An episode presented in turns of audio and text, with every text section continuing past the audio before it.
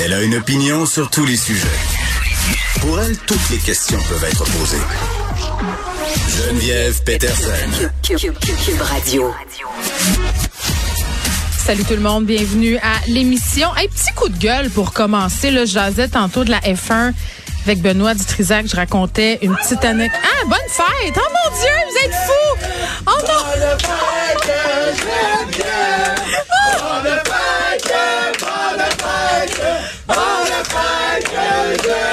J'ai perdu contrôle. Oh, merci. J'ai des collègues formidables, vous l'avez entendu. Euh, le dîner, les fleurs, les filles qui m'ont donné du make-up, c'est extraordinaire. Je peux pas demander mieux que ça. Donc, on disait... vous m'avez un peu déstabilisé. 40 ans quand même, hein? ça, ça valait bien le, le dérangement. Un petit coup de gueule pour commencer l'émission. J'entendais Yves La Lumière un peu plus tôt euh, de Tourisme Montréal par rapport à la F1. Puis je vous disais juste avant que je me fasse chanter Bonne Fête de façon complètement grandiloquente que je racontais à Benoît que la fin de semaine de la F1, j'y avais déjà participé en tant que madame qui se faisait payer pour aller euh, entretenir euh, les touristes sur la rue Crescent. Je travaillais dans les bars à cette époque-là, puis juste avant la F1, puis j'imagine que c'est encore comme ça représentants de compagnies qui se trimballaient un peu partout pour offrir euh, à des filles de les payer, parce qu'évidemment, c'était juste des filles, pour différents différents jobs. ça n'avait rien à voir avec du travail du sexe, là. inquiétez-vous pas avec ça on m'avait approché, une compagnie de bière en fait m'avait approché pour aller euh, divertir des clients sur la rue. Et là euh, j'arrive là-bas, moi je sais pas trop, ce qu'on m'a dit c'est c'est vraiment pas compliqué, euh, tu souris, tu donnes des produits gratuits, on te donne 500 pièces puis c'est fini. Mais non, c'était un petit maillot de bain que je devais porter et cette compagnie de bière là avait fait installer un spa en pleine rue et on devait aller dedans. Je peux juste vous dire que j'ai été là cinq minutes, que je suis ressortie en hurlant. Ça avait juste aucun bon sens parce que évidemment les gars qui étaient dans le spa avec moi se croyaient tout permis. J'ai jamais été payée et euh, j'ai dû redonner mon maillot de bain.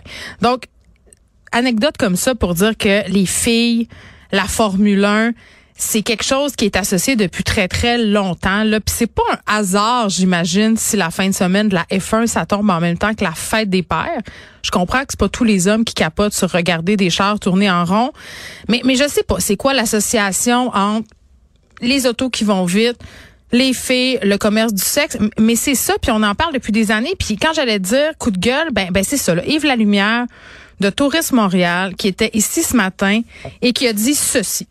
Mais est-ce que vous en faites assez pour contrer tout ce qui est tourisme sexuel? Ben, nous, euh, c'est pas dans notre mission. Vous savez, on laisse ça, on peut pas se substituer à la STVM. Nous, on a commandé une enquête, on a fait partie d'une enquête avec Société des Montréalaises. Et puis, c'est ce qu'on peut faire. À, partir de ce moment-là, nous, on encourage évidemment les forces de l'ordre. Yves Lumière qui était avec mon collègue Philippe Vincent Foisy. Pardon? Tourisme Montréal tourisme sexuel, ce n'est pas dans votre mandat.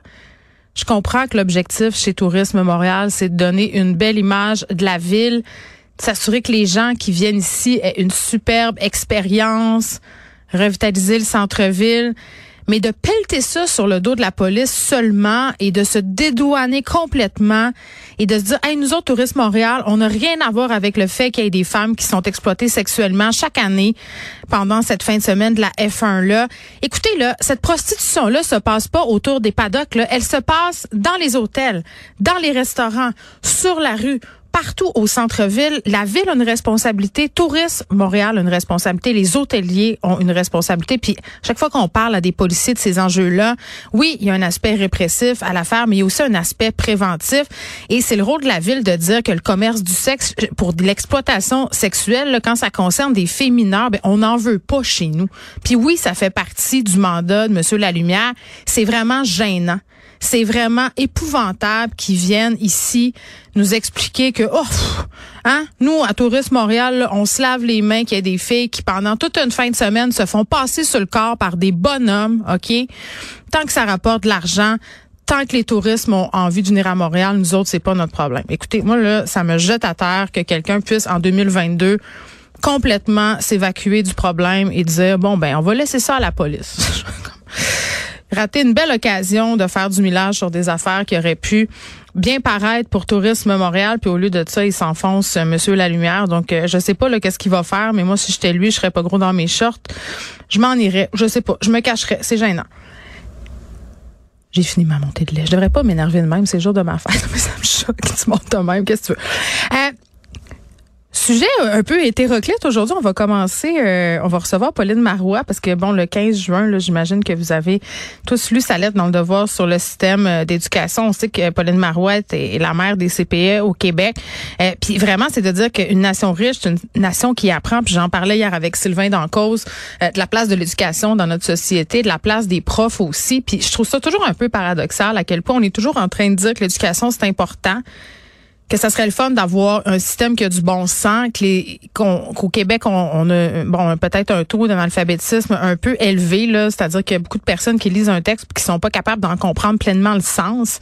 On dit ça d'un côté, puis l'autre bord, tout tombe en ruine. Les profs s'en vont. Euh, les ados sont découragés. Donc, c'est, à un moment donné, c'est de dire qu'est-ce qu'il va falloir faire pour revaloriser le savoir, la chose intellectuelle aussi? Parce qu'au Québec, quand on dit qu'on est un intellectuel, souvent, euh, ben, on, on, pas qu'on fait rire de soi, mais les gens, les gens ont, ont tendance à penser que ce sont du monde, je parle des intellectuels, qui se prennent pour d'autres, qui, qui, qui, se croient au-dessus de la mêlée. C'est comme si on trouvait ça suspect le monde intelligent. Il faut pas trop dire qu'on aime ça, là, lire des livres, euh, puis qu'on s'intéresse à la politique et tout ça, parce que les gens très très vite se disent bon, ben ça c'est des affaires de snob. Là, moi, je fais partie du vrai monde. Pourquoi le vrai monde On pourrait pas les intéresser? Parce que les gens, ça les intéresse. Faut arrêter de prendre les gens pour des idiots. Là, gens quand tu leur parles euh, d'affaires culturelles, euh, quand tu leur donnes une éducation qui a du bon sens, les gens embarquent, les gens sont au rendez-vous. Donc, qu'est-ce qui marche pas dans notre système? On va essayer d'en jaser avec Pauline Marois. Et là. puisque c'était ma fête, et que je, je d'une façon un peu psychotronique sur l'astrologie. Mais je crois pas vraiment à ça, mais c'est plus comme un passe-temps pour moi. Je trouve ça drôle. C'est comme on joue un jeu de société, là, c'est un bon divertissement. On a un nouveau balado ici astrologique. Allô Astro, ça s'appelle. Et on, aura les deux filles là, qui sont à la base de ce projet-là. Paraît qu'ils vont venir me faire ma carte du ciel. Donc, si vous êtes Gémeaux comme moi, vous allez pouvoir peut-être euh, avoir des prédictions qui vont s'appliquer à vous. Donc, on va s'amuser aujourd'hui, entre autres, euh, même si on va parler de choses sérieuses.